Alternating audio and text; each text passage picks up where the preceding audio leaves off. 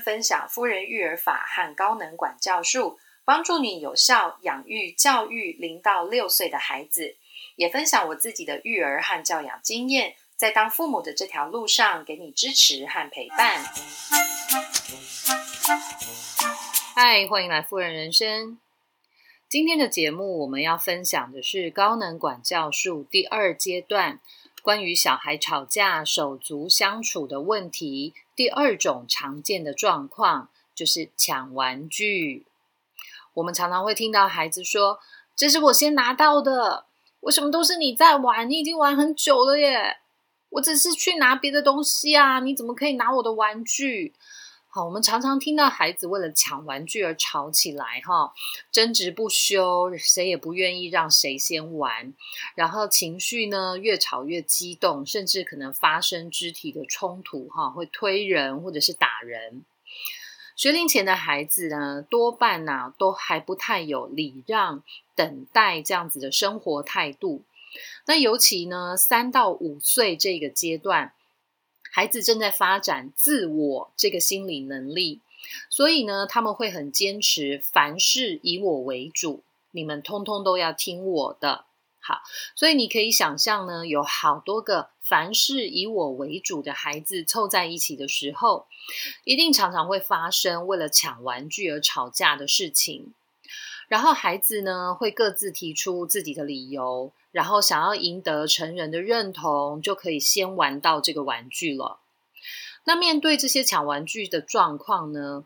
成人其实可以先把握住一个重点，就是处理当下两个人都想要玩同一个玩具的问题就可以了。其实意思也就是说，我们不用先去听孩子的理由是什么，我们只要处理掉孩子想要同时玩同一个玩具的问题，其实就可以了。好，那处理的方法呢？我分成四个步骤。第一个步骤就是，请孩子双方都来到我们面前坐下，大家一起坐在地板上，然后我们提醒两位孩子，请帮忙自己冷静下来。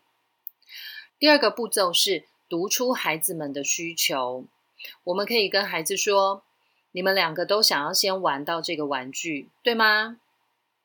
第三个步骤是我们陪孩子一起想出解决问题的办法，可以告诉孩子，如果两个人都想要玩的话，那有没有什么办法可以解决呢？我们一起想一想吧。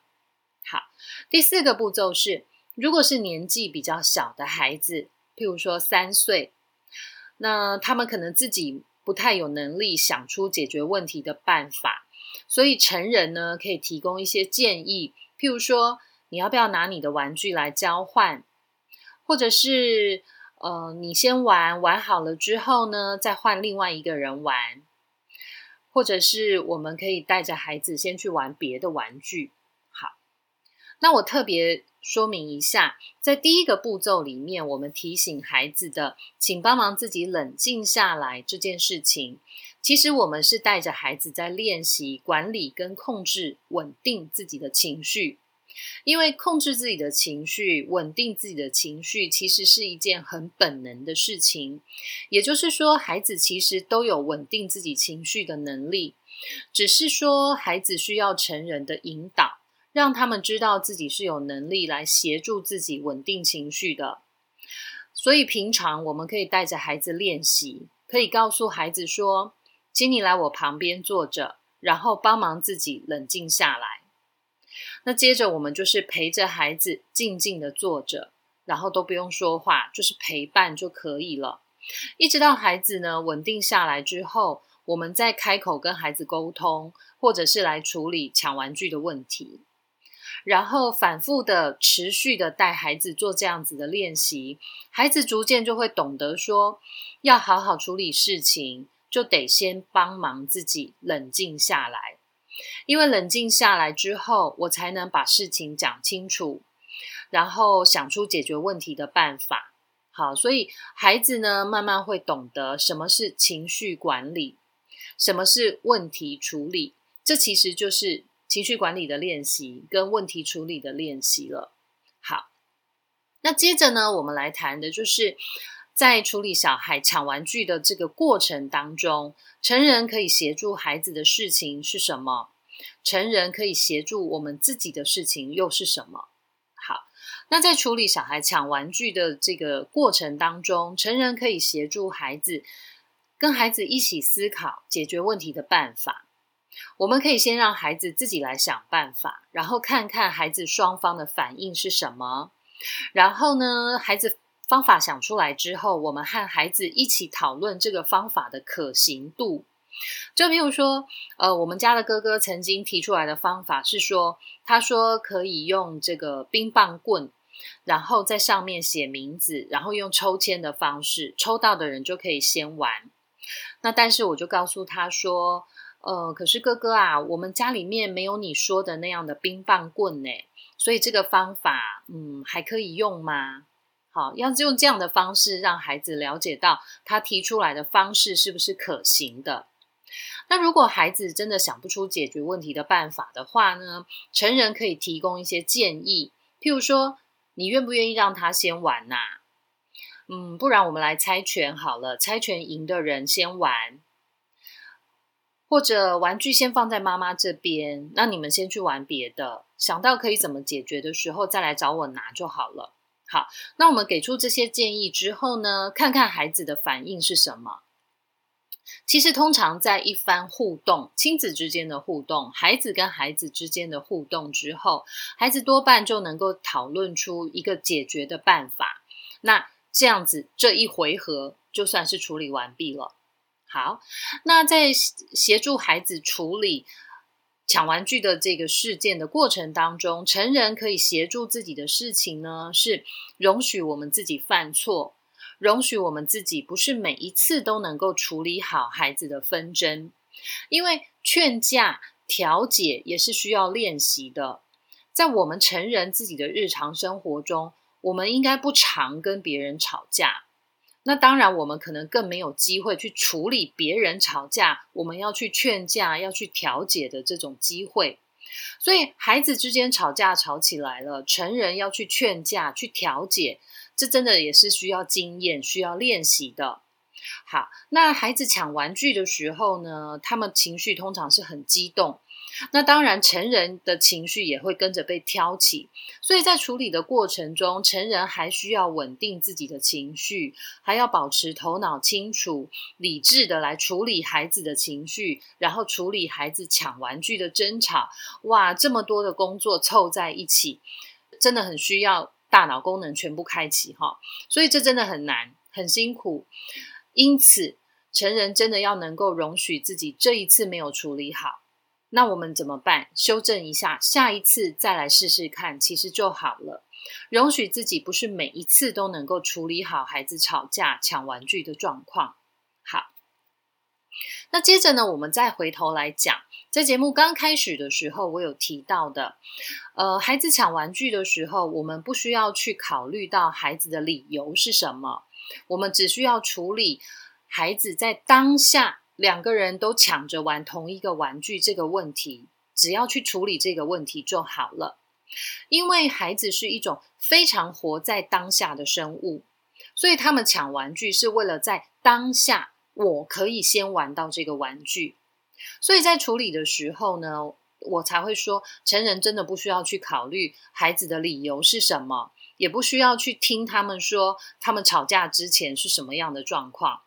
不用去参考这些东西，好，所以如果孩子真的七嘴八舌的在告诉你各式各样的理由的时候，我们可以请他停止下来。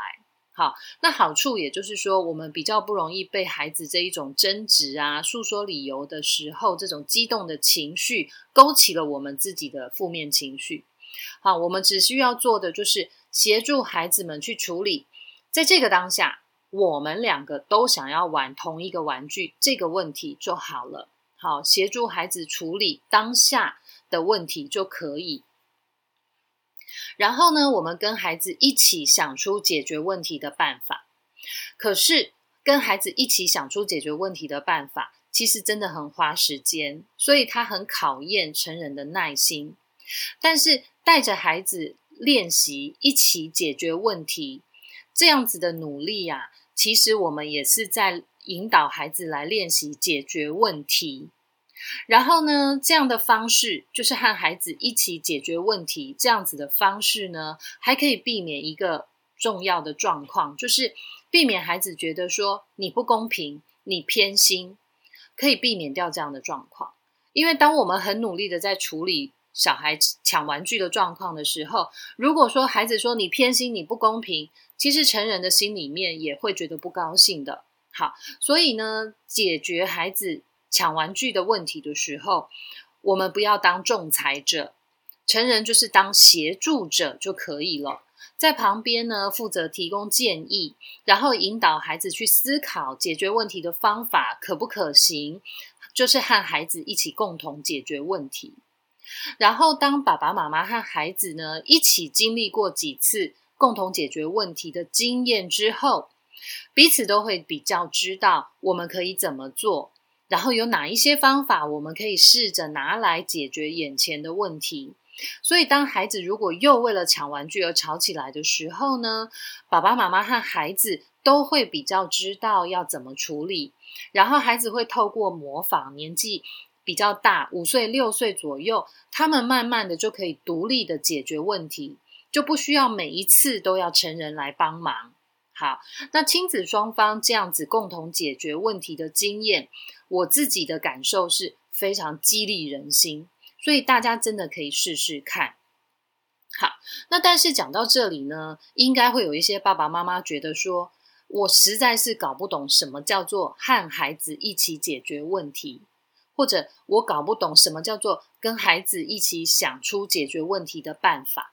我要怎么样协助孩子解决问题？这真的很难呢，我连怎么开始都不知道。好。那我来分享我自己的经验给大家。我自己刚开始尝试想要跟孩子共同解决问题的时候啊，我真的也是头脑一片空白，然后心里非常慌乱，我真的不知道怎么办。然后我也不确定两个孩子，一个三岁，一个五岁，他们到底有没有办法想出解决问题的办法呢？好，然后心里就更慌。那当下我只能跟自己说算了，真的走一步算一步，就是硬着头皮先开始就对了。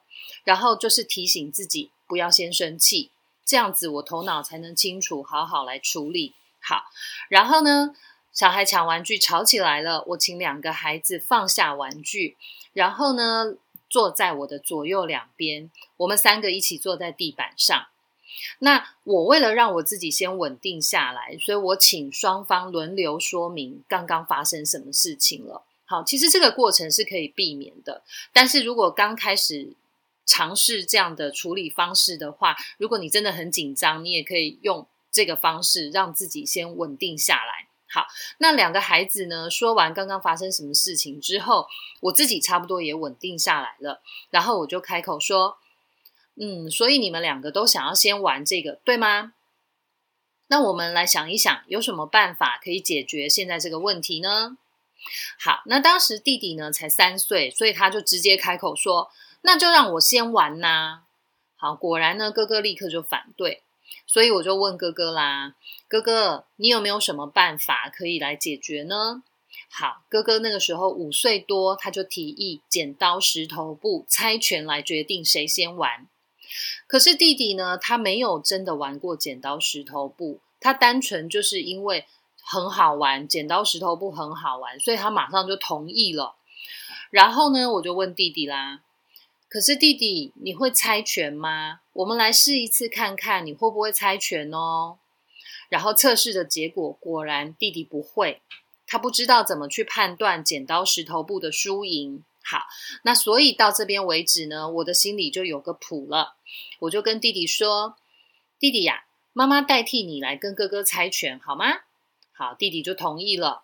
然后我告诉两个孩子，猜拳赢的人可以先玩这个玩具，可以吗？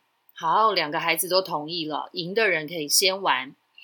然后我接着就说：“那输的人不能生气哦，就是等先玩的人玩好了，就可以轮到你玩了。”然后呢，我就代表弟弟开始跟哥哥猜拳，然后这一回合就顺利的处理完了。哇，这个经验呢，让我觉得蛮有成就感的。我跟孩子呢都有了共同解决问题的这个经验，所以之后抢玩具，我们在一起坐下来想办法的时候。整个过程就变得顺利很多，然后我们亲子双方都知道可以怎么进行，可以怎么处理跟讨论，这个感觉很振奋人心，因为你可以在这个过程中感受到孩子是跟你在一起的，然后因为你的陪伴跟引导，孩子是很积极的，很想要一起踊跃的想出解决问题的办法，他们很有参与感。好，然后那个。情感上的连接，心灵上的连接，是真的会让你觉得很舒服，然后是一个很棒的经验的，所以我才觉得爸爸妈妈真的可以试试看，和孩子一起想出解决问题的办法。好，那最后呢，我想要给大家的建议，也是我的心得，就是在处理孩子的各种问题的时候，很多的方法，很多的管教技巧。但是最关键的因素还是只有这两个，就是时间还有耐心。我们只要愿意给孩子时间，让他去学习、去练习，然后耐心的陪伴孩子、引导孩子，你一定都能够看见孩子的改变跟进步。好，这是我最后的建议，还有我自己的经验的分享。